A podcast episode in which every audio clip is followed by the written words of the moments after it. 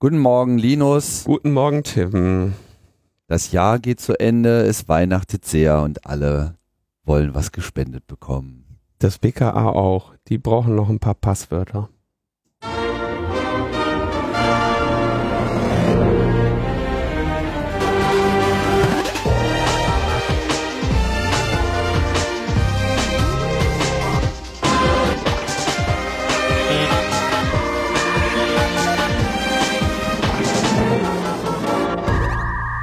Logbuch Netzpolitik Nummer 324 und aller Voraussicht nach die letzte Logbuch Netzpolitik Sendung in diesem Jahrzehnt. Ja. Ich hoffe, jetzt hat schon keine Angst gehabt. Nee, wir senden natürlich weiter, aber es ist mal wieder eine Dekade durch. Es wird irgendwie gar nicht so groß thematisiert, dass wir jetzt in die goldenen Zwanziger übergehen. Das kommt wahrscheinlich noch. Das kommt noch, ja. Ja, wir äh, bemühen uns ja um den Chaos Communication Kongress und können deshalb nicht, haben deshalb nicht die Zeit oder scheuen den Stress, uns dann auch noch eine Live-Sendung dort anzutun. Ja. Der, wir sind ja damit beschäftigt, anderen diese Veranstaltungen als Bühne zu generieren. Schmackhaft zu machen. Ja. Ja, und der Rest ist dann auch im Weihnachtskoller. Wird nicht viel, wird nicht viel produziert. Nee. Aber die machen wir noch. Diese hier machen wir noch und dann sehen wir uns auf dem Kongress und im Sendezentrum kann man, wird es ja auch dieses Mal wieder eine Bühne geben, ne? Es wird eine Bühne geben, da werden Podcasts stattfinden. Ich habe allerdings, allerdings überhaupt gar keinen Überblick, was da äh, genau laufen wird. Da bin, bin ich nicht befasst. Okay. Wir lassen uns überraschen. Wir haben ein, ein besonders schönes Feedback bekommen, Oh ja. das äh, ein bisschen, äh, ich glaube, nichts könnte besser zeigen, was die Motivation ist, warum wir hier diese Sendung machen. Hallo Linus und Tim. Dank eurer Berichterstattung zu der Hilfsorganisation CADUS, die mir davor gänzlich unbekannt war, ihr erinnert euch, ähm, das war die 317. 317, wo Sepp bei uns zu Besuch war und von CADUS berichtet hat, der ähm, Humanitarian Aid, Hacker und Makerspace, Hilfsorganisation, die in Nordsyrien und Kurdistan Menschen humanitäre Hilfe leistet und in Berlin ähm, daran forscht und nicht nur in Berlin, aber in einem Berliner Space auch daran forscht, ähm, die dafür notwendigen Gerätschaften möglichst kostengünstig und Open Source zu entwickeln, um die Menschen zum, um den Menschen mehr Möglichkeiten zu bieten, sich dann nachhaltig auch selber zu versorgen. Ähm, eine ganz äh, besondere Sendung, wie ich finde. Jedenfalls schreibt uns dazu Patrick, dadurch habe ich nun endlich ein schönes Ehrenamt gefunden, das meinen Interessen und Fähigkeiten entspricht. Und Cadus hat demnächst ein Steuermodul für die mobile Müllverbrennungsanlage. Viele Grüße, Patrick. Genau, dazu gab es noch ein schönes äh, Foto von dem Apparat. Sowas freut uns natürlich besonders. Ich habe dann auch von äh, Cardus, äh, die hatten ja jetzt gerade noch so eine schöne äh, Supporter-Party letzte Woche. Ja, ich habe leider nicht hin, ne? geschafft, hinzukommen. Genau. Ja, es gab wohl eine Menge Rückmeldungen nach unserer Sendung. Ja, das ist Also, doch toll. Das, dafür machen wir das doch. Die Party soll sehr geil gewesen sein. Ähm, es gab Schokotaler und Casinos mit den Schokotalern und man konnte sich mit den Schokotalern an der Bar irgendwie dann auch Getränke kaufen. Ne? Es gab Mexikaner. Oh, ja, super. Also das, äh, ja, ich habe es leider nicht geschafft, dorthin zu gehen. Macht ja nichts. Ja, aber genau das ist, glaube ich, die Motivation, warum wir uns das hier antun. Und damit äh, kommen wir auch zu der Diskussion, die wir mit der letzten Sendung ein bisschen motiviert haben. Und zwar äh, Spotify und die Metaebene. Jetzt ist das natürlich so, es gab relativ viel Zustimmung, dass wir nicht auf Spotify sein müssten. Das ist aber auch jetzt bei aller Liebe nicht verwunderlich, weil dieses Feedback kommt ja von Leuten, die uns woanders hören und daher wahrscheinlich keinen Bedarf haben, uns auf Spotify zu hören. Und die Insofern- anderen kennen uns gar nicht. genau. Die anderen Millionen. Die anderen, äh, die anderen kennen uns nicht. Das ist insofern äh, so, ne, das, das braucht man jetzt nicht, also so bei aller Liebe braucht man auch nicht weiter auszuwerten, weil äh, wir haben halt nur die eine Hälfte gefragt, ja. Tja, So, wir haben das Thema Ressourcen Verödung, äh, Überstrapazierung von Ressourcen, äh, Resource Exhaustion ist das Motto des Kongress. Wir werden da am Ende auch nochmal eine kleine Referenz zu haben. Ein Kongress wird stattfinden.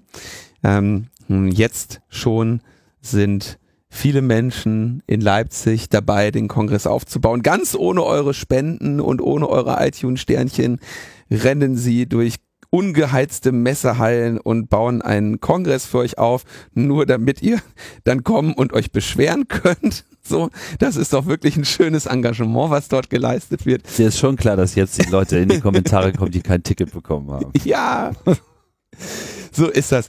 Ähm, die, der CCC dieses Jahr mit zwei ähm, Veranstaltungen, Camp und Kongress, durchaus ähm, ein Surfen auf der Belastungsgrenze, ähm, weil letztendlich im Prinzip, als das Camp abgebaut war, ähm, war, war die, war es eigentlich schon zu spät, um mit der Vorbereitung des Kongress anzufangen. Wir haben deshalb ähm, dieses Jahr uns zum Ziel gesetzt, die, den Kongress genau so zu machen, wie er im letzten Jahr war.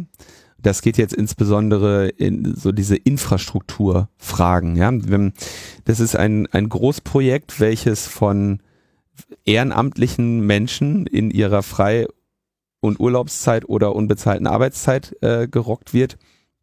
Und da gibt es eben eine Reihe an so Interdependenzen, die erstaunliche äh, Butterfly-Effekts haben. Ja, mein Lieblingsbeispiel ist, ähm, irgendjemand entscheidet spontan an Tag null oder an, hast du, wann auch immer an welchem Tag, die Tische anders hinzustellen.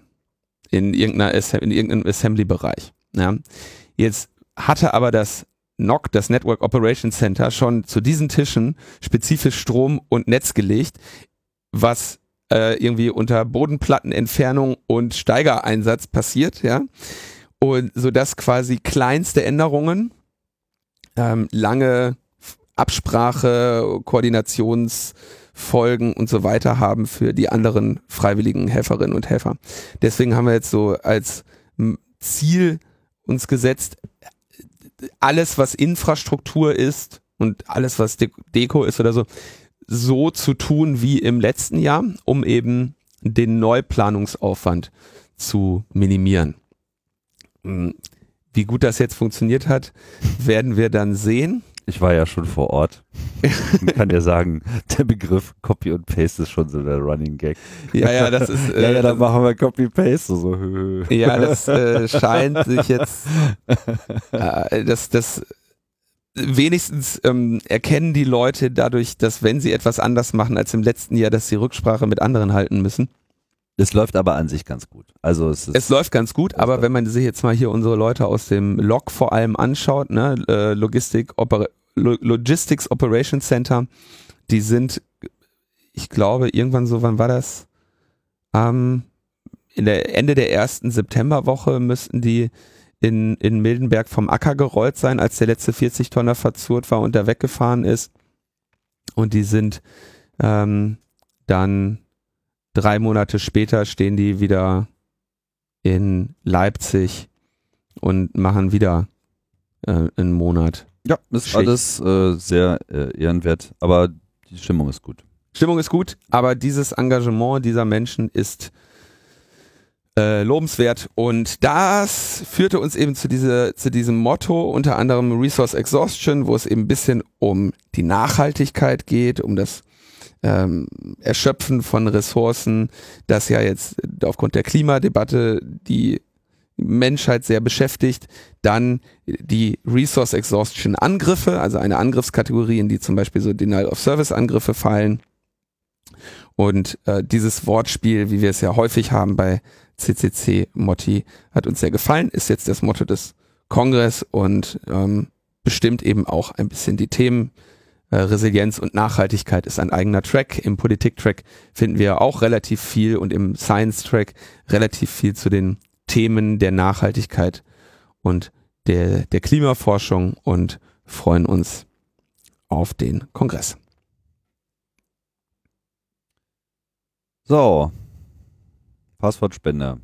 Genau, wir, äh, eure Passwortspende, ja, ihr müsst, ihr müsst jetzt ein Passwort-Solli, ihr müsst ein Passwort-Solli leisten. Tut uns leid. Ähm, es gibt einfach zu wenig Passwörter. So. Es gibt zu wenig Passwörter. Insbesondere im Besitz der Behörden. Es soll nämlich jetzt ein neues Gesetz zur Bekämpfung des Rechtsextremismus und der Hasskriminalität geben. Endlich. Und da soll es darum gehen, das Netzwerkdurchsetzungsgesetz dahin zu ändern, dass Inhalte nicht mehr nur gelöscht werden. Also ihr wisst ja, NetzDG ist das mit den 24 Stunden Löschfrist, sondern bestimmte Inhalte sollen dann auch direkt dem BKA gemeldet werden. Ja, das Justizministerium ähm, sagt, dass künftig Hakenkreuz-Postings, Morddrohungen, volksverhetzende Inhalte und vieles mehr direkt nach ähm, direkt ans BKA gemeldet werden sollen dann zum Beispiel auch die IP-Adresse und die Portnummer direkt dazu. Ähm, schreibt Spiegel Online, das hat das äh, Justizministerium aber wieder gegenüber Heise Online nicht bestätigt. Das sind jetzt so die, die Sachen, die noch im, im NetzDG-Bereich sind. Ja. Jetzt gibt es aber äh, noch eine sehr spannende Ergänzung, denn man möge doch bitte auch äh, die Möglichkeit äh, äh, bieten im Rahmen des Paragraph 15a Telemediengesetzes ähm, auch Passwörter rauszurücken. Ähm, dazu schreiben sie in der ähm, Erklärung zu dem Gesetz, also oder in dem Kommentar zum Gesetz, den hier der Henrik Widuwild veröffentlicht hat, ähm, Netzreporter oder Netzjournalist, Netzredakteur bei der FAZ. Ähm, zu Nummer zwei Einfügung 15 ATMG. Aufgrund der zunehmenden Nutzung und gestiegenen Bedeutung von Telemediendiensten, Telemediendienste sind äh, so Blogs, äh, Chatdienste, Spiele-Apps und so weiter, ist die Erhebung von Bestands- und Nutzungsdaten gegenüber Telemediendienstanbietern sowohl für die Strafverfolgung als auch für die Gefahrenabwehr von zentraler Bedeutung. Dennoch ist das Auskunftsverfahren im Telemediengesetz bisher nur rudimentär geregelt. Insbesondere fallen Regeln zur Auskunft anhand von IP-Adressen, zur Abfrage von Passwörtern, zur Vertraulichkeit der Auswahl und zur äh, zur Vertraulichkeit der Auskunft und zur Form des Auskunftsersuchens. Die fehlenden Verfahrensregelungen erschweren das Einholen von Auskünften gegenüber Telemediendienstanbietern, da der genaue Umfang ihrer Verpflichtungen nicht hinreichend klar geregelt ist. Der neue Paragraph 15 ATMG regelt daher das Auskunftsverfahren gegenüber Telemediendienstanbietern neu. Die Regelung orientiert sich hierbei an Paragraph 113 TKG. Absatz 1 stellt zunächst klar, dass die Auskunft aufgrund einer Verpflichtung und nur gegenüber den in Absatz 3 genannten Stellen erteilt werden darf. Die Regelung wird ausdrücklich auch auf Passwörter erstreckt und bildet somit die Regelung Paragraph 100g Absatz 1 Satz 2 der StPO ab. Außerdem wird die Auskunftserteilung anhand von IP-Adresse geregelt, die das Gegenstück zu Paragraph 100j Absatz 2 StPO bildet. So, das ist unterhaltsam. Das ist sehr unterhaltsam. Die wollen also, äh, bei diesen Abfragen gibt es ja, da wird regel, regelmäßig unterschieden zwischen den Bestandsdaten, das sind die im Prinzip deinem Account zugeordneten, sich nicht oder nur selten ändernden festen Datensätze und den Verkehrsdaten, das wäre jetzt also Kommunikationsinhalte. Und was sie sehr häufig äh, sagen, ist ja, eine Bestandsdatenauskunft ist ja im Prinzip nur die Halterfeststellung im, im Straßenverkehr. Und das wird ja wohl möglich sein, dass wir hier im Internet ein Kennzeichen haben. Dazu jetzt aber ein Passwort zu zählen, ist natürlich eine echt sportliche ähm, Herangehensweise. Denn ich bin mir nicht sicher, ob es verboten ist, aber, also ob es jetzt gesetzlich verboten ist, aber es entspricht garantiert nicht den Sorgfaltspflichten würde als fahrlässig gelten und garantiert auch geahndet werden, würde ein Anbieter Passwörter im Klartext speichern. Das wäre absolut inakzeptabel und ich weiß nicht seit wie vielen. Also das wäre nicht nur inakzeptabel, das ist auch inakzeptabel und wird jedem, der es dann äh, in den letzten Jahren gemacht hat, auch ordentlich um die Ohren gehauen. Also ich auf jeden Fall, Beispiele. ja, wenn wenn irgendwo ähm, eine, also es ist jetzt nicht so, als würden nicht, als würden keine Accounts aufgemacht und ähm, dann die, die Inhalte der Datenbanken geleakt und wenn dabei dann Passwörter rauspurzeln, dann ist das auf jeden, ich kann jetzt nicht genau sagen, wie das gesetzlich ist, aber es ist auf jeden Fall ähm, fahrlässig und gegen gegen alle Regeln der Kunst und im Zweifelsfall dann eben auch mit Strafen verbunden. Aber teilweise auch, äh, auch Praxis. Also es gibt ja so Geschichten wie so Banken, die dann bei der Telefonauskunft so die letzten drei Ziffern oder die ersten drei Ziffern von deinem Passwort äh, telefonisch abfragen und so eine Geschichten, wo man nur hoffen kann, dass wenn sie das schon machen, dass es dann überhaupt mal noch, also genau diese Bereiche nochmal separat gespeichert werden, aber natürlich dann einfach, ja, also es geht einfach auch überhaupt nicht. Und das müsste eigentlich dahingehend verbessert werden, dass sowas nicht geht und nicht jetzt genau die andere Richtung eingeschlagen wird äh, und sagen so, ja, Passwörter gib mal her. Völliger, völliger Wahnsinn. Ähm, vielleicht noch ganz kurz, weil wir haben es zwar wahrscheinlich hier schon öfter erklärt, aber weil die Frage wahrscheinlich kommen wird. Ähm, die Passwörter werden, wenn das jetzt richtig gemacht wird bei euren Anbietern, wird nicht das Passwort selber gespeichert, sondern im Prinzip eine Prüfsumme, die über euer Passwort gebildet wird. Und die Prüfsumme hat die Eigenschaft, dass man sie schnell bilden kann von eurem Passwort. Sie gen lang genug ist und genug Entropie hat, dass es quasi ausgeschlossen ist, dass versehentlich ein anderes Passwort die gleiche Prüfsumme hat und dass aber aus der Prüfsumme kein Rückschluss auf euer Passwort äh, erfolgen kann. Die, die Funktion zur Erstellung der Prüfsumme ist quasi unidirektional. Du kannst aus jedem Passwort innerhalb von, Seku äh, von Millisekunden die Prüfsumme berechnen. Du kannst aber nicht aus der Prüfsumme das Passwort berechnen. Ja? Nennt sich Hash und ähm, gibt jetzt noch viele weitere äh, Techniken, das äh, zu verbessern. Aber äh, was garantiert ähm, inakzeptabel wäre, ist das Passwort ähm, so im Klartext in die Datenbank zu schreiben. Und einer der Gründe, warum man das nicht macht und nicht darf und nicht soll und was nicht alles, ist, dass eben Menschen entgegen ähm, aller Erklärung, entgegen aller Vernunft und entgegen allem Risikobewusstseins ähm, ihr Passwort an mehreren Stellen verwenden. Das heißt also hier einfach nur, weil man weiß, dass das Risiko besteht, dass Menschen das tun.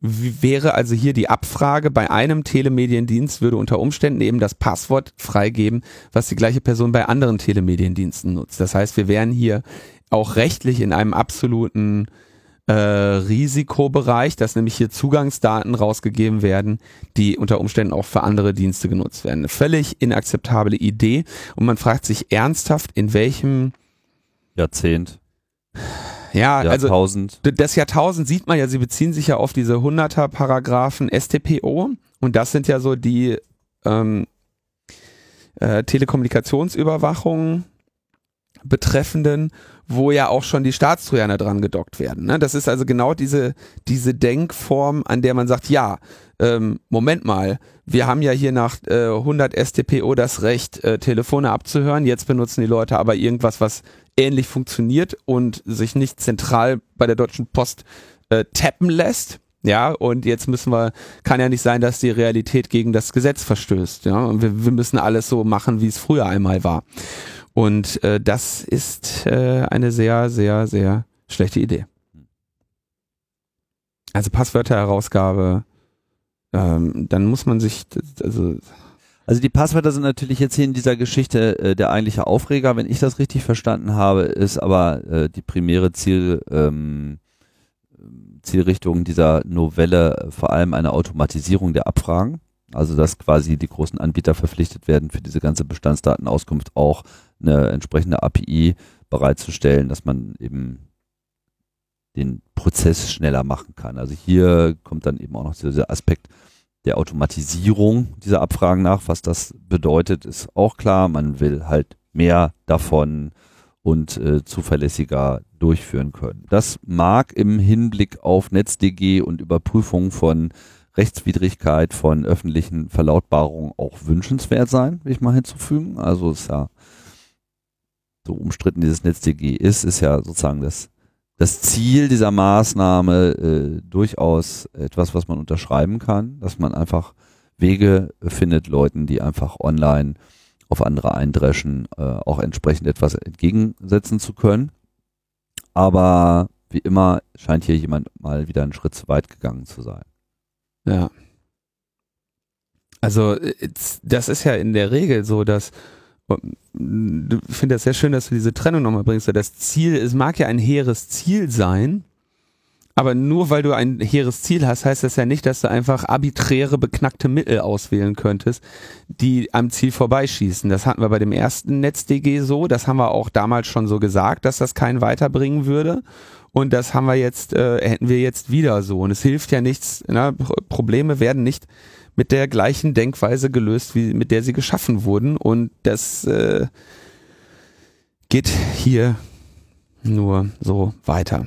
Ein bisschen traurig. Ich habe gestern im Rahmen der Vorgespräche zum Chaos Communication Congress mit einem Journalisten gesprochen, der mir so fragte so, ja, sag mal, wie, äh, wie, wie findet ihr das eigentlich, dass, also würdet ihr euch wünschen, dass öfter mal jemand auf euch hört?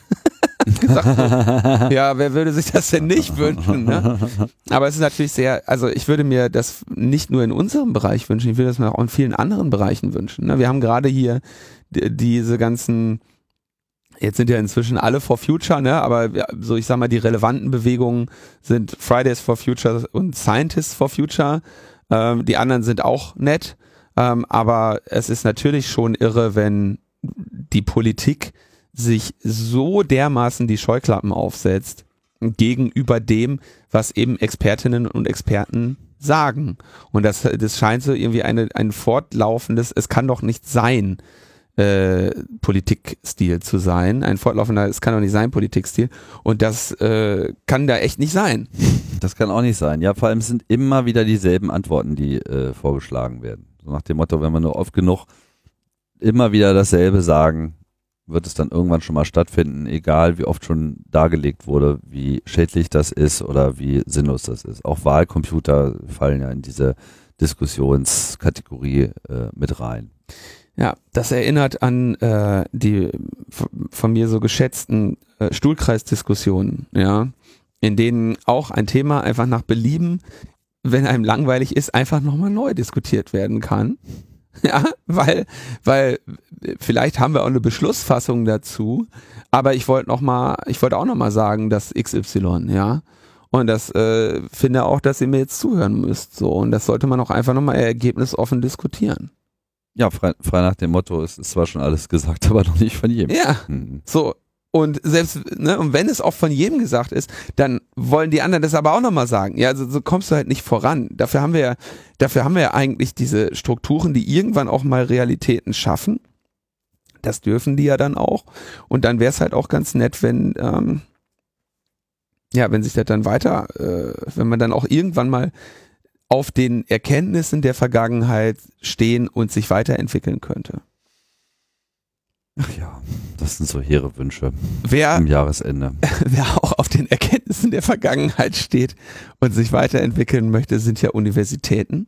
Ja, da wird an der Zukunft gearbeitet. Da wird an der Zukunft gearbeitet. Außer die Uni gerade nicht dran gearbeitet Die Uni Gießen arbeitet auch gerade an ihrer Zukunft. Äh, die Zukunft der Uni Gießen ist ungewiss. Ähm, das ist äh, ja eine, ein ähm, tragischer Fall. Die Uni Gießen hat alle Computersysteme ausgeschaltet und ähm, alle Computersysteme bedeutet in dem Fall irgendwie, ich glaube, 38.000 Computer, die die ausgeschaltet haben. Und ähm, zwar, weil sie einen Schadsoftwarebefall haben. Jetzt haben sie im Prinzip nicht öffentlich bekannt gegeben, welche Art von Schadsoftware das ist, weshalb ich auch bisher in der Presse, die Presseanfragen da, dazu im Prinzip nicht beantwortet habe und gesagt habe, hier, ne, ich nehme dazu keine Stellung, solange Sie mir nicht sagen können, was da überhaupt vorgefallen ist. Aber ähm, Heise Online hat dazu geschrieben, dass es, äh, dass Emotet sich sehr viel ähm, geändert hätte in letzter Zeit, er sehr viel Wandel äh, unterzogen hätte und haben damit jetzt im Prinzip wahrscheinlich versehentlich oder vielleicht sollte es, wollte es auch gar keiner geheim halten.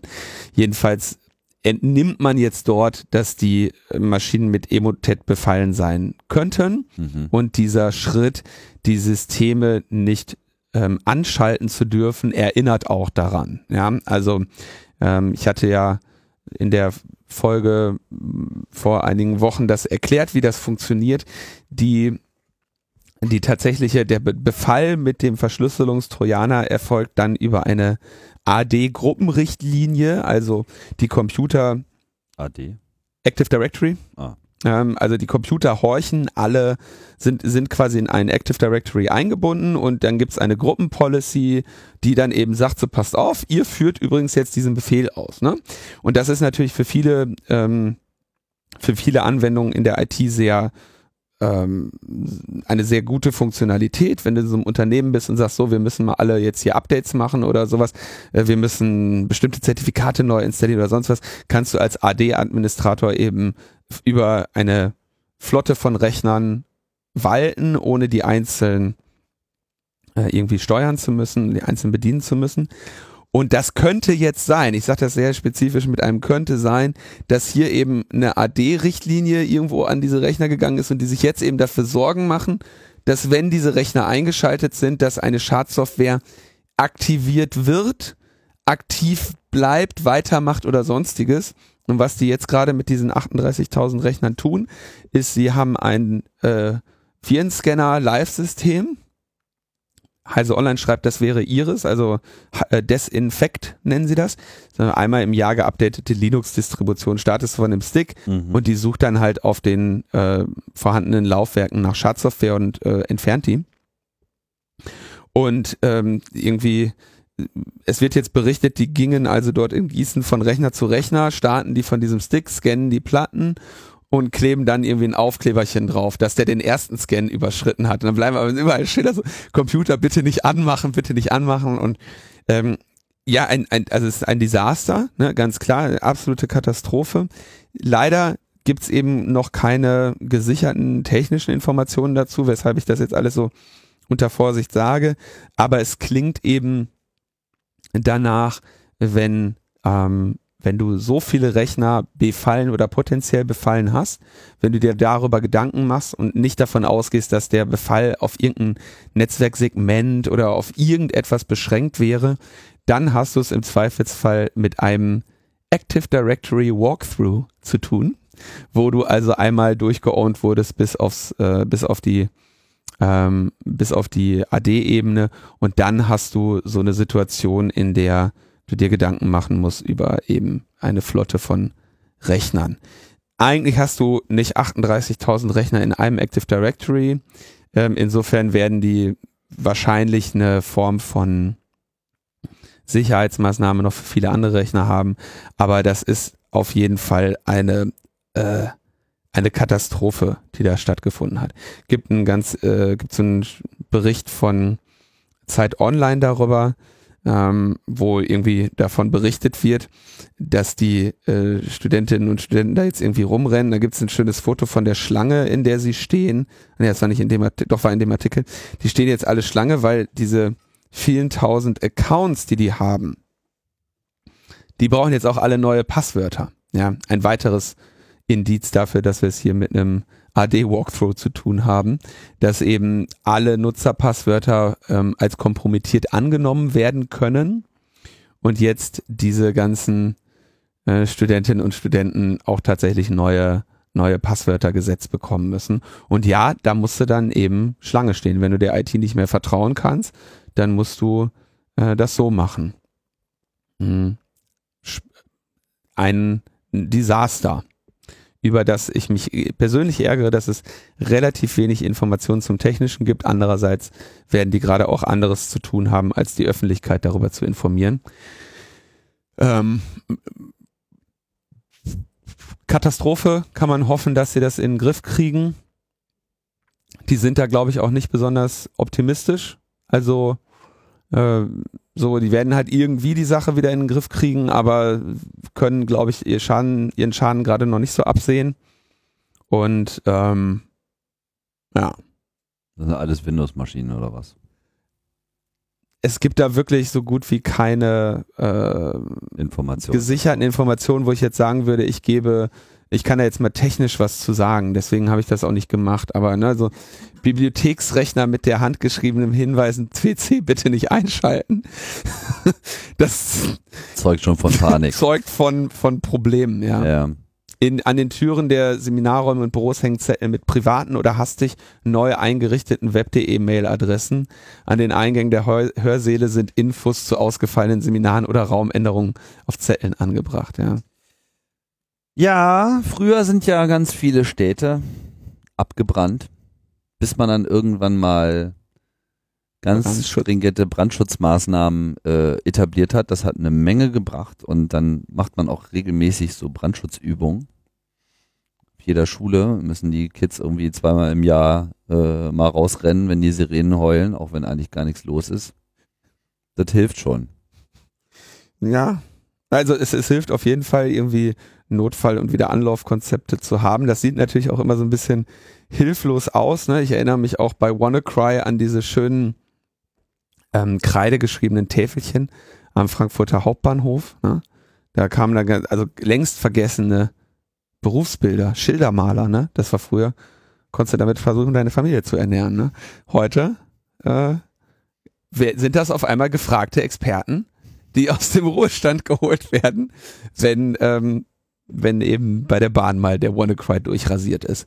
Ich hoffe, meine Universitäten genießen meine Anerkennung und Sympathie und ich äh, wünsche denen da viel Glück und Erfolg im Umgang mit diesem Problem und freue mich natürlich dann irgendwann mal über einen sehr detaillierten, äh, sehr, sehr detaillierte Beschreibung dessen, was da passiert ist. Ja, gut, dass wir das BSI haben, was uns ja für größeren Gefahren beschützen soll. Tut's das eigentlich? Hätte ich gedacht, ne? Will man eigentlich meinen. Das BSI, ähm, BSI für, für Bürger, ja, soll ja dafür sorgen, dass wir bessere ähm, Sicherheit in der Informationstechnik haben und hat in diesem Rahmen 2010, also von neun Jahren, eine umfangreiche Analyse der Verschlüsselungssoftware TrueCrypt in, Aufricht, äh, in Auftrag gegeben. TrueCrypt ähm, kennen wahrscheinlich viele von euch noch. Die haben irgendwann, also es war ein von nicht öffentlich bekannten Personen gepflegtes Softwareprojekt für verschlüsselte Container, aber auch für voll verschlüsselte Platten. Und die haben vor ein paar Jahren plötzlich den Betrieb eingestellt und haben gesagt, hier benutzt bitte lieber Microsoft BitLocker. Das war, alle saßen da so, what? Alles, was wir, unser ganzes Vertrauen hing an TrueCrypt und äh, was machen wir denn jetzt? Seitdem wurde das Projekt geforkt und wird unter VeraCrypt weitergeführt. Ähm, alles Randbedingungen, auf jeden Fall ein relativ wichtiges und weit verbreitetes Verschlüsselungstool. Das ist doch schön, wenn sich das BSI mal so eine Software annimmt und das Total. mal ausführlich analysiert. Genau, finde ich super. Das sind so eine der Sachen, wo man, wo man sich denkt, es war äh, doch nicht alles schlecht in, im, im BSI, ja. Aber stellt sich raus, Ja, die haben, die haben, die haben das Ding auditiert, haben da drin Findings gehabt, keine enorm kritischen, aber Findings. Und die Ergebnisse, also Findings, damit meinst du so potenzielle Sicherheitsunklarheiten, da müsste man mal reinschauen, da wird mit Speicher komisch umgegangen, etc. Sowas meinst du? genau, du, also du, du prüfst ja, ob es da irgendwie zum Beispiel einen Bufferflow über bei gibt oder sowas, ne? Also quasi eine, wo Speicher falsch zugeordnet wird, du nimmst irgendwie zu wenig Speicher, du reservierst zu wenig Speicher und wenn du dann da reinschreibst, schreibst du quasi über den Rand des Speichers hinweg, was dein Programm, was dich eben, was einem Angreifer unter Umständen ermöglicht, an eine andere Stelle im Speicher zu schreiben, die dann das Programm in irgendeiner Form aus dem Tritt bringt. Es gibt ähm, ein paar Off-by-One-Fehler, ähm, es gibt Seitenkanäle, also ne, das rechnet das Programm schneller oder langsamer, je nachdem, ob du näher oder an deinem Ziel bist oder weiter entfernt oder strahlen die Prozessoren irgendwelche Funksignale ab, die Rückschlüsse auf den, auf die Operationen des Programms erlauben oder sonstiges. Ja, das sind alles so Seitenkanäle. Wurde alles, ähm, wurde alles irgendwie einmal durchgeprüft und da gibt's einen relativ langen Bericht und der Hanno Böck hat den angefordert. Ja, hat gesagt, hier, ich, ihr habt doch in 2010 mal so eine Audit gemacht, ich hätte den gerne mal. Und dann haben sie ihm irgendwie nur Teile davon geschickt, dann muss dann noch sagen, ja, ich will aber auch noch den Teil 1 und den Teil 6 und den Teil 7 und ähm, der eigentliche Kracher ist, dass diese Schwachstellen, die dort gefunden wurden, nicht an TrueCrypt gemeldet wurden. Das heißt, die Schwachstellen, wenn gleich sie nicht kritisch sind, ähm, finden sich tatsächlich jetzt teilweise auch noch in VeraCrypt. So, das heißt, ähm, das ist dann schon ein bisschen krass, wenn das BSI hier das Wissen über Schwachstellen aus ungeklärten Gründen irgendwie im, in der Tasche hält. Finde ich komisch. Also dafür, dass das eine also im Prinzip, wir sagen ja Public Money, Public Code. TrueCrypt war quasi Freeware, also ähm, quasi Open, also ist Open Source, aber nicht ganz hier nach der strengsten, äh, strengsten Regeln der, der, des GNU äh, off, quelloffen.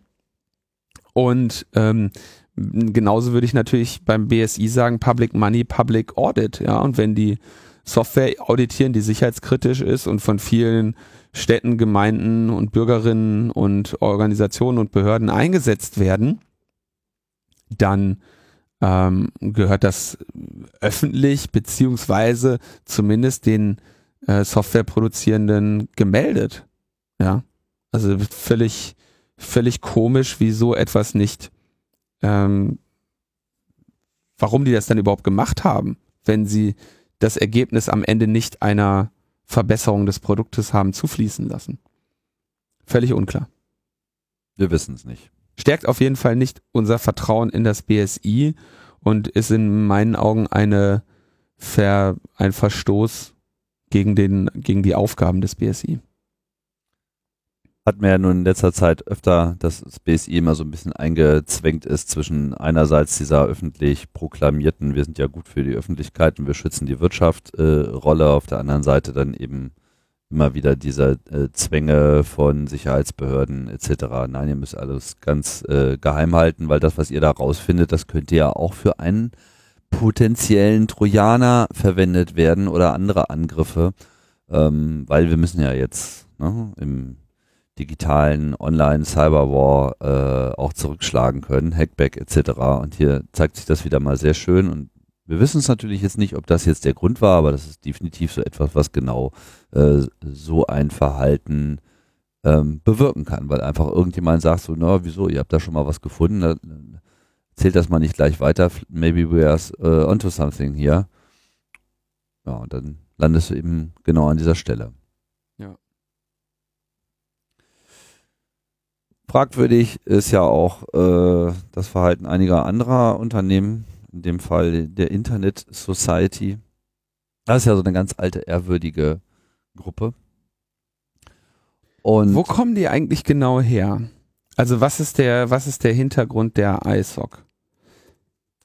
Ich glaube, Monika Ermert hat das letztens in der Heise Show äh, erklärt nochmal, aber ich, äh, ich hatte gehofft, dass du das nochmal genauer Ich habe da kannst. nicht so viel ähm, Einblick in diese ganzen Strukturen, weil sich das aus meiner Perspektive auch viel zu oft geändert hat und ähm, das alles so Dinge sind, die in ähm, sich in den USA zu einem Zeitpunkt abgespielt haben, als man äh, noch nicht so richtig den den direkten Internetzugang äh, zu all diesen ganzen Vorgängen hatte.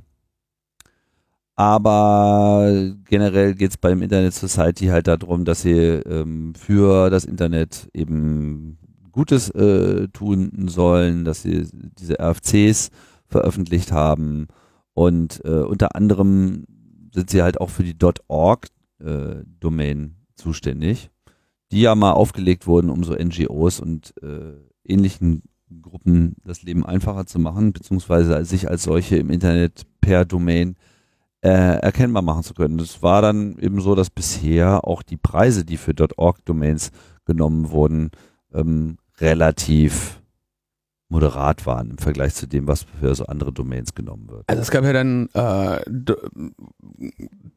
.com, das ist steht für Commercial oder Company?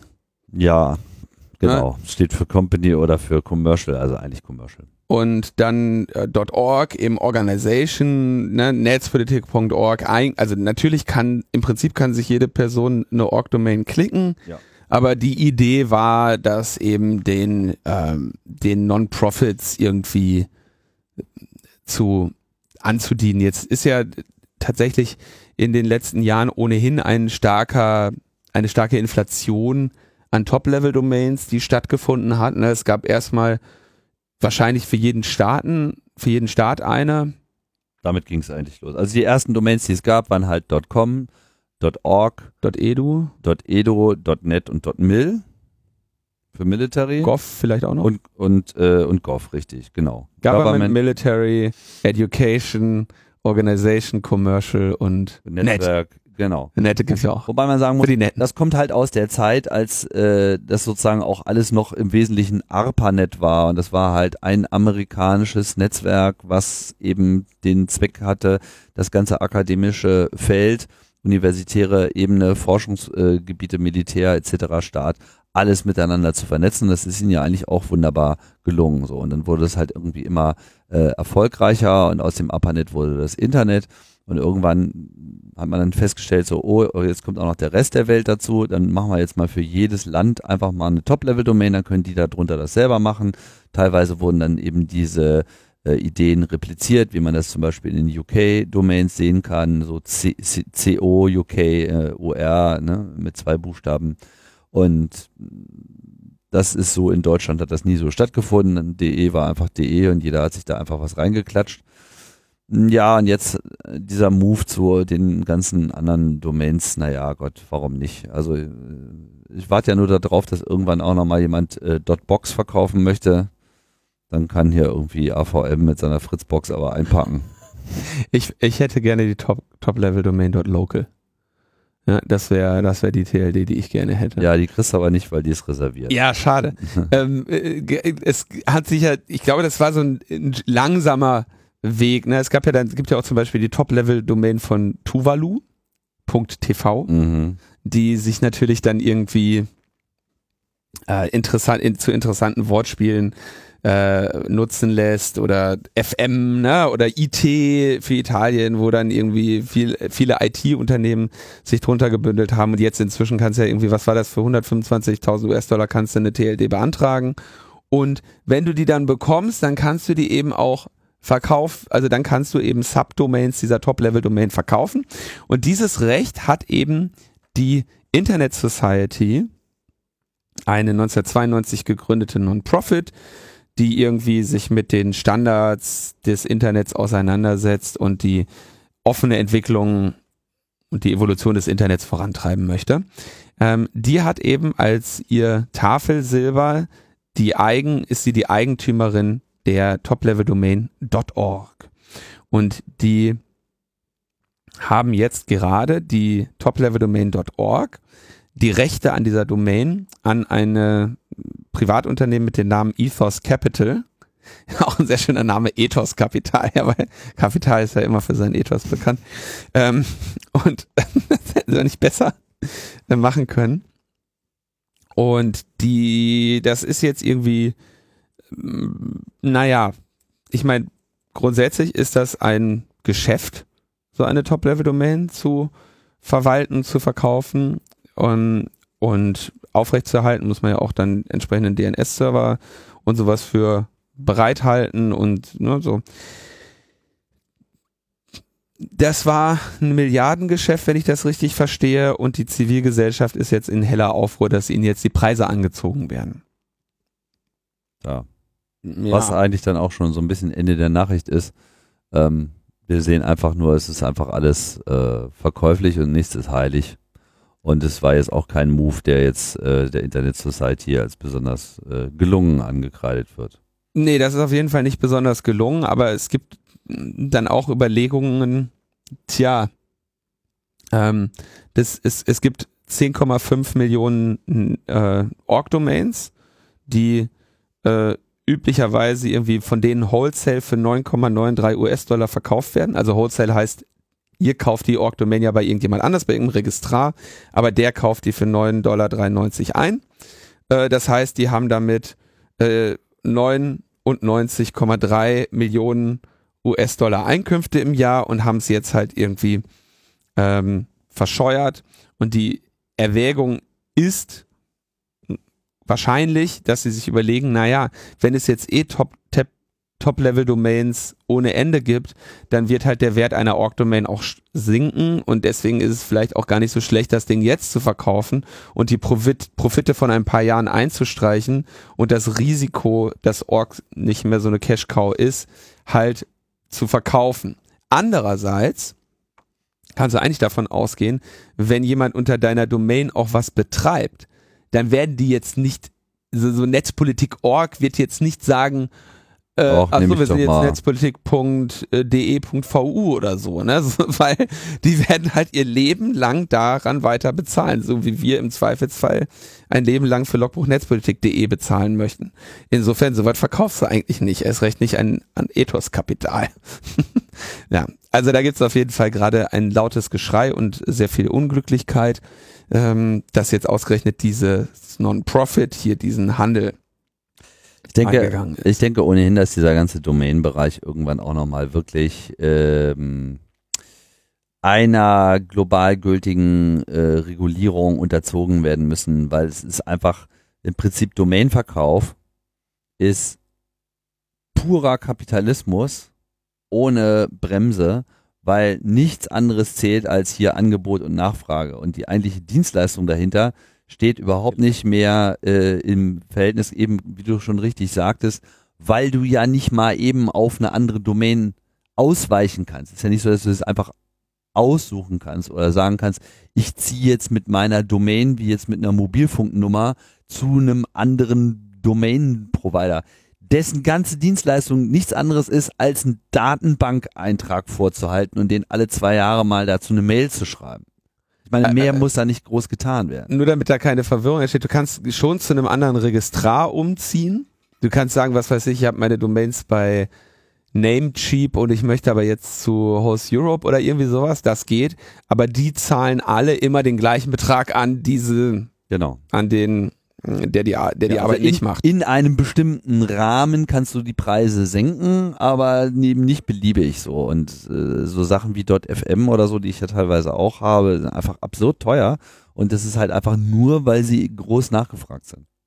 Ich will nicht wissen, wie, wie viel ähm, des, des ähm, Bruttosozialprodukts von Tuvalu äh, die .tv-Domain ist, so, ne? Die machen sich da ein schönes, schönes Leben. Ja, und Mhm. Mikronesien äh, hat sicherlich auch nicht sehr viele andere Einnahmequellen. Was ist deren, ach, die haben FM? Ja. Was ich alles an, an, an Mikronesien überweise pro Jahr, das glaubst du gar nicht. Also ich bin da, wenn ich da hinkomme, dann kriege ich gleich eine Krone aufgesetzt. Nee, nee, Tim, da zahlen andere noch mehr. Da sagen kommst du zu den anderen in die Herde. Mit dem Preis möchte ich aber dann eine Krone aufgesetzt werden und im Baströckchen irgendwie auf so einem Thron durch die Gegend getragen werden. Wir haben eine gute Nachricht, Tim. Du musst den Knopf schnell, wir haben eine gute Nachricht. Oh, wir haben eine gute Nachricht. Ja, Oh sorry, habe ich auch jetzt äh, kommt völlig überraschend. Die gute Nachricht. Na dann mal los. Der Verfassungsgerichtshof Österreich hat äh, über die Beschwerde von SPÖ und NEOS entschieden, ähm, die sich gegen das 2018 verabschiedete Sicherheitspaket in Österreich be- gerichtet hat. Ja? Und da gibt es einige Bestimmungen, die der Verfassungsgerichtshof Österreich jetzt aufgehoben hat. Und zwar die verdeckte Erfassung und Speicherung von Daten zur Identifizierung von Fahrzeugen und Fahrzeuglenkern mittels bildverarbeitender technischer Einrichtungen, um das mal kurz von österreichisch auf Straßendeutsch zu übersetzen, Kennzeichenscanner. Die Verarbeitung von Daten aus Section Control Anlagen durch die Sicherheitsbehörden. Was ist denn eine Section Control Anlage? Scheiße. Ähm, Section Control? ja, Sagt mir auch nichts. sagt mir auch nichts. Achso, ähm, Absch- achso Bereichsüberwachung ähm, äh, Überwachung sozusagen. Also Ah! Einfahrt in bestimmte Bereiche, Okay, wo man- äh, Straßenbereiche. so, wo man irgendwie sagt, okay, wenn du das jetzt schneller durchfahren hast oder so, okay, das, okay. Also im Prinzip das Gleiche. Die verdeckte Überwachung verschlüsselter Nachrichten durch Installation eines Programms auf einem Computersystem, also Staatstrojaner, sowie die Ermächtigung zum Zweck der Installation dieses Überwachungsprogramms in Räumlichkeiten einzudringen, Behältnisse zu durchsuchen und spezifische Sicherheitsvorkehrungen zu überwinden. Also Kennzeichenerfassung und Staatstrojaner in Österreich verfassungswidrig mit Beschluss vom 11.12. Thomas hatte hier über dieses Sicherheitspaket mehrmals berichtet. Jetzt ist es ähm, am, am österreichischen Karlsruhe gescheitert. Und das ist doch ähm, schön. Das ist eine gute Nachricht. Da freuen wir uns. Das haben wir schon immer gesagt, dass, äh, dass das nicht in Ordnung ist. Diese anlasslose Überwachung und automatisierte Erfassung des öffentlichen Raumes durch Kennzeichenscanner und über Staatstrojaner haben wir ja auch ausreichend oft gesprochen. Insofern danken wir da. Die, die nächste, die nächste, das nächste Thema ist echt nicht witzig, Mann. Ist echt nicht witzig, Mann. Ein äh, Ronny. Ronny war bei uns schon mal zu Gast vor vielen Jahren. Ja, das stimmt. Da haben sie ihn abgemahnt, weil er irgendein Foto von irgendeinem Schlangenkuchen auf seinem Blog hatte oder sowas, ne? oh ja. Da war, das war irgendwie diese ähm, Abmahn, Bilderabmahn-Gang, die ihn da irgendwie ähm, versucht hat äh, zu, zu erpressen. Und jetzt hat er irgendwie 2018 oder so, oder war das 2016, ja. 2016 hat er ein Video geblockt von einem Fernsehkoch in einer Morgensendung, der, äh, sagen wir mal, ein, eine kleine Menge Mehl im, oder Backpulver mit Hilfe einer Kreditkarte vorbereitet für den Kochvorgang und da so kleine läng längs gezogene Streifchen auf vorbereitet. Und das war auch noch unbezahlt, das Mehl. Also er hat auch noch einen 500-Euro-Schein. Genau, das Mehl war noch nicht bezahlt. ge gerollt, bereitgelegt. Da lag noch ein ähm, raumökonomisch zusammengerollter 500er, den er da eben neben diesem Mehl oder Backpulver hatte.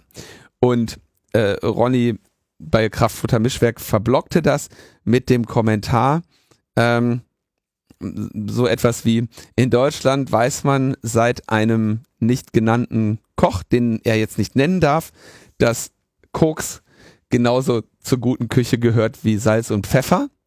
Und ja, das fand der genannte Koch echt nicht witzig, Mann. Und hat sich dann offenbar jetzt drei Jahre später mit einer Abmahnung äh, wegen Verletzung seiner Persönlichkeitsrechte an äh, Ronny gemeldet.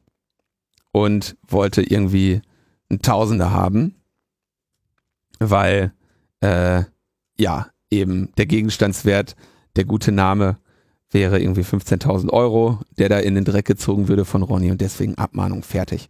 Und jetzt hat der Ronny die etwas äh, unelegante äh, Re- Reaktion gemacht und hat gesagt, ähm, ich lass mal einen Anwalt drüber gucken und mach das nach meinem Urlaub. Das ist ähm, natürlich bei einer Abmahnung schlecht. Es wäre klüger gewesen, das offline zu nehmen und dann seinen Anwalt drüber schauen zu lassen, denn in der Zeit, die er im Urlaub war, erwirkte dann eben diese Kanzlei Höcker, die den nicht genannten Koch vertritt, ähm, eine einstweilige Verfügung und dann wird das alles noch viel teurer. Kurz gesagt, der Koch ist nicht der Kokser aus der italienischen Frühstückssendung, sondern der Koch ist ein deutscher Koch, der hier einen Witz über seinen Namen nicht akzeptieren wollte und deswegen sagte, das finde ich echt nicht witzig, Mann. Hm. Der besagte Koch verfügt, glaube ich, über drei, irgendwie ein Restaurant mit drei Michelin-Sternen. Oho. Ich glaube, wenn du dich bis zu drei Sternen kochst, dann hast du auch echt kaum noch Humor. Ja, weil das ist äh, hartes Geschäft. Und das ist dann auch nicht mehr witzig, Mann. Nee, das ist echt nicht mehr witzig, Mann.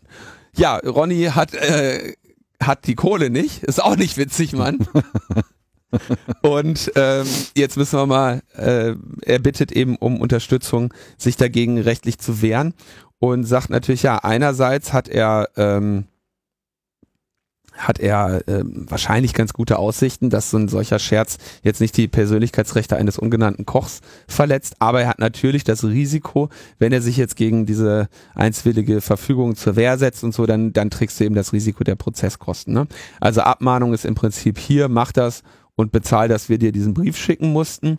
Einstweilige Verfügung ist, wir haben eine gerichtliche Entscheidung herbeigeführt, bei der du noch nicht einmal angehört wirst ja, und wenn du aber jetzt dann diese einstweilige Verfügung anfechtest, dann liegt das, äh, dann liegt das Prozesskostenrisiko eben ähm, bei wem auch immer, wer von beiden dann gewinnt oder verliert. Ne? Also das ist so ein bisschen, ähm, wie könnte man das sagen?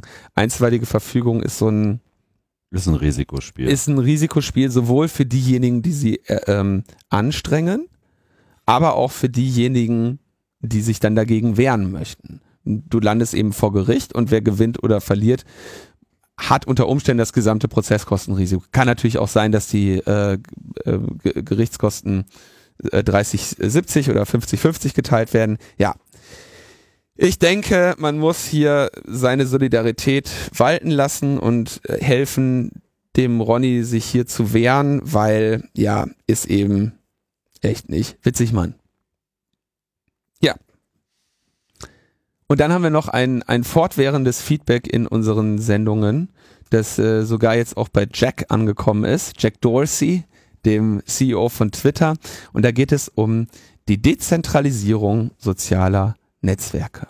Tja. Das kam überraschend. Dass der Dorsey äh, das jetzt auch gut findet. Ja. Ich weiß nicht, ob der das wirklich gut findet oder ob der da einfach nur mal auch was twittern wollte.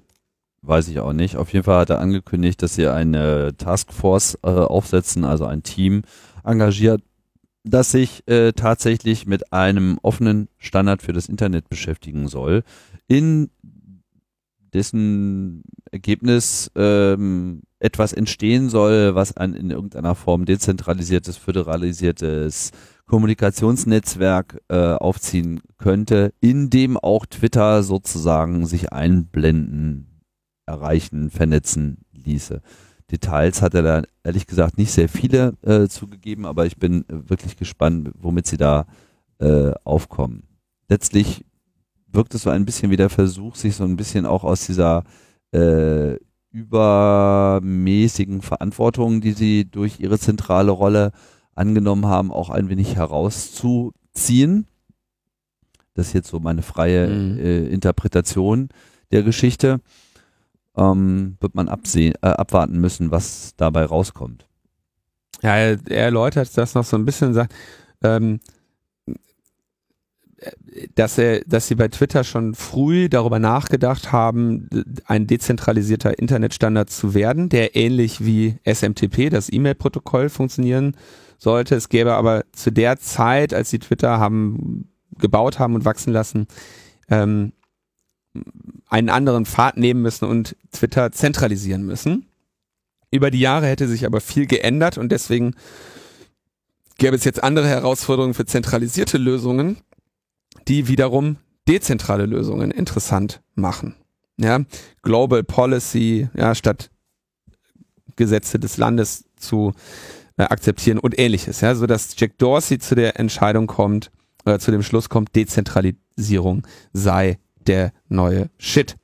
Und das finde ich insofern spannend, weil eigentlich wir, zumindest was wir beobachten, ist überall eine Tendenz zur Zentralisierung, sodass ich fast davon ausgehe, im Prinzip Zentralisierung als ein Naturgesetz des Internets im Kapitalismus zu sehen, weil die zentralisierten Lösungen eine ganze Reihe an Vorteilen haben gegenüber dezentralisierten.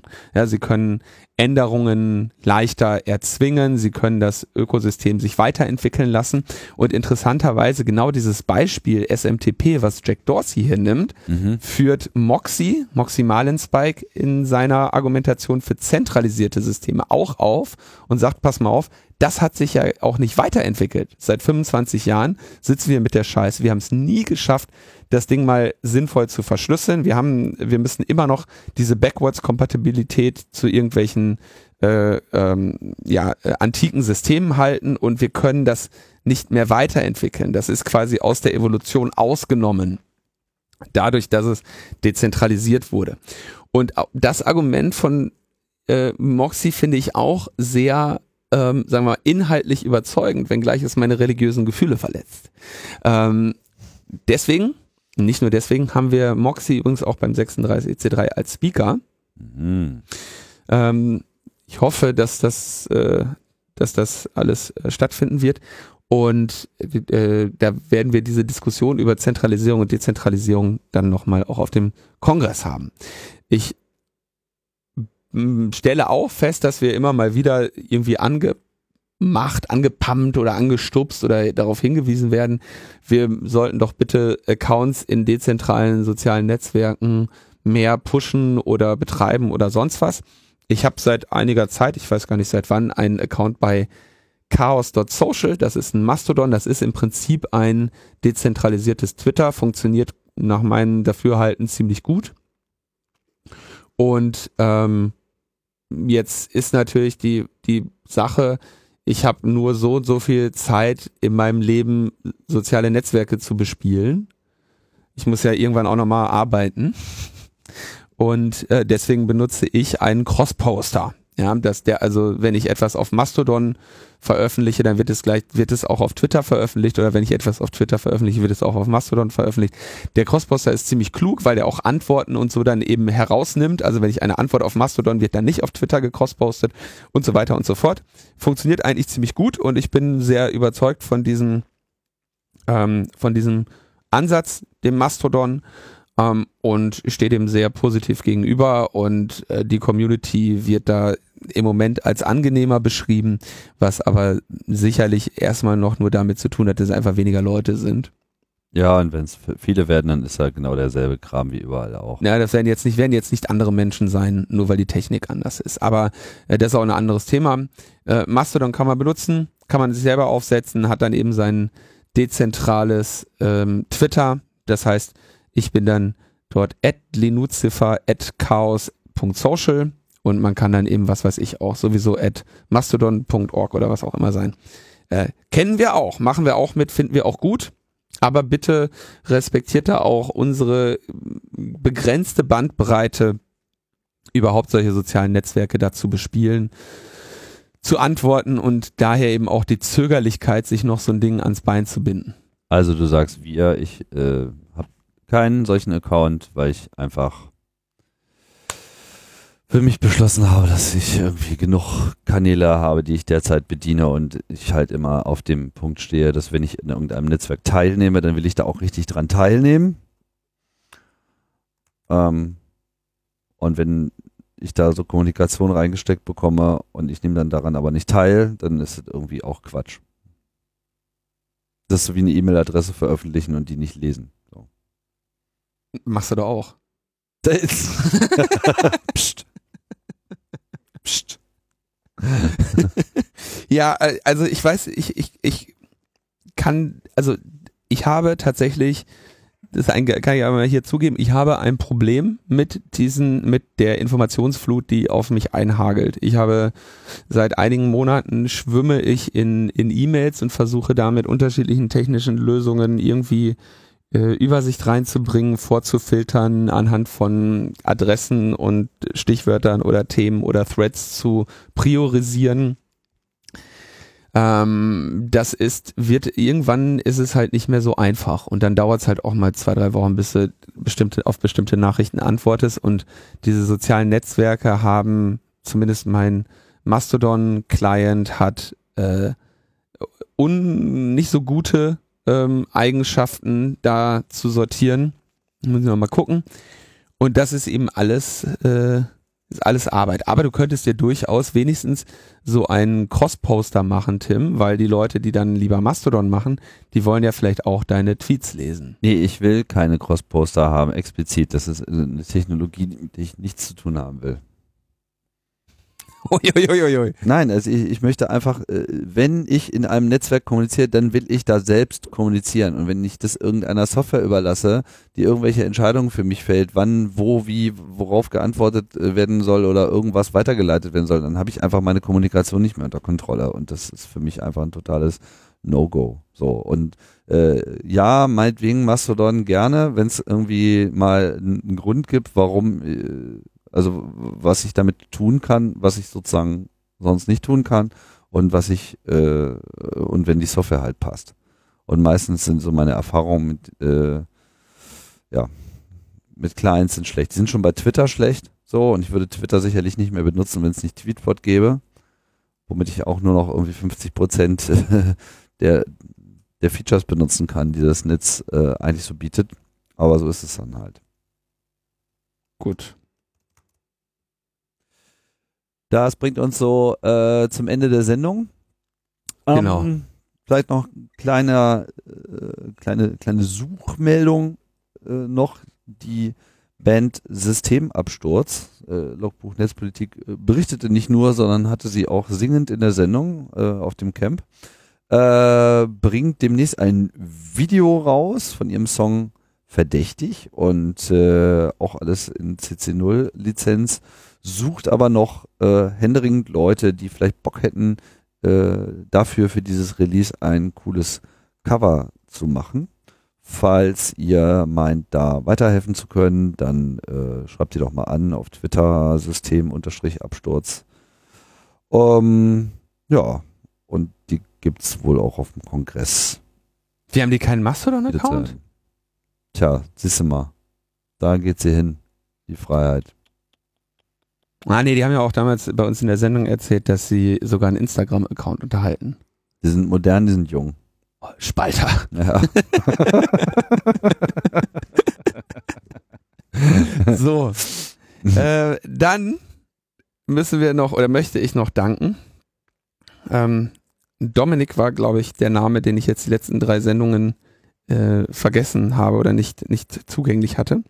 Also vielen herzlichen Dank. Ich ähm, weiß auch jetzt, dass der Name durch einen nächsten Namen ersetzt wird, den ich jetzt gerade wieder nicht dabei habe, um zu danken. Insofern. So ist das immer. So Wenn man damit erstmal anfängt, dann Ja, aber so Teufels ich, ich freue mich und ich danke. Ich wollte nochmal generell allen danken, die ähm, uns hier oder die mir hier im letzten Jahr äh, entweder direkte Spenden haben zukommen lassen oder was von meiner Wunschliste geschenkt haben. Ähm, das freut mich immer sehr. Am meisten freue ich mich äh, natürlich über Feedback, wie das, was wir heute am Anfang der Sendung verkündet haben. Mm, Ich bin, äh, mache das hier aus Idealismus und der wird eben eher durch persönliche Unterstützung ähm, befeuert und weniger dadurch, dass ich hier mir einen Porsche finanzieren möchte. Wenn ich den als Lebensziel hätte, würde ich wahrscheinlich was anderes machen. Ich persönlich mache das nur zu meiner persönlichen Bereicherung und äh, will natürlich keinen Porsche haben. Sondern Tesla. Oh, Tesla. Ja, in dem Sinne auch äh, danke, die alle dieses Jahr unterstützt haben. Es waren viele mehr als noch im letzten Jahr und so kann es gerne weitergehen. Ähm, denn das bringt mich schon auf interessante Ideen, was man denn im nächsten Jahr alles noch ein wenig mehr in äh, Turbogang schalten könnte, äh, abgesehen von überhaupt mehr Sendungen. Dazu vielleicht dann Anfang des Jahres mehr. Jetzt entlassen wir euch ins äh, neue In Jahrzehnt und Kongressmodus, je nachdem, wo ihr so euer Jahresende verbringen möchtet. Und ja, dann sehen wir uns in den goldenen Zwanzigern. Ja, bis dahin. Ciao, ciao. Tschüss. dass man hier völlig falsche Dimensionen sieht. Und er spricht von 38 Gigabyte CO2-Ausstoß pro Jahr. Von diesen 38 Gigabyte allein stößt die Bundesrepublik Deutschland, jetzt nehmen wir Österreich dazu, ungefähr ein bis zwei Gigabyte aus. Bleiben immer noch 36 Gigabyte, Byte, Byte, Gigabyte, Byte, Byte, Byte, die verbreitet werden. Byte, Byte, Byte, Gigabyte, Byte, Byte, Byte. Wie speichern wir das? Byte, Byte, Byte, Gigabyte, Byte, Byte, Byte. Wirklich die Gefahr? Byte, Byte, Byte, Gigabyte, Byte, Byte, Byte, Gigabyte. CO2-Ausstoß pro Jahr, pro Jahr, die in den Kosmos verstrahlen, die verbreitet werden. Ja? Wie speichern wir das? Das sind Fragen, die noch nicht gelöst sind. Ja? Und wie kriegen wir das ins Netz? Ich analysiere Gigabyte, Byte, Byte, Gigabyte, Byte, Byte, Byte, die verbreitet werden. Byte, Byte, Byte, Gigabyte, Byte, Byte, Byte. Wie speichern wir das? Gigabyte, 38 Gigabyte, Giga, Gigabyte, 38 Gigabyte, Gigabyte, Gigabyte, 38 Gigabyte, Giga, Gigabyte, 38 Gigabyte, Gigabyte, Gigabyte. Wie, wie kriegen Sie die in den Griff? Das ist so nicht zu machen. Das ist so nicht zu machen, zu machen, zu machen. Und wir haben ein Recht daher, auf die Straße zu gehen und für die zu kämpfen. Denn immerhin, das sind ja 38 Gigabyte pro Jahr, pro Jahr die verbreitet werden. Ja?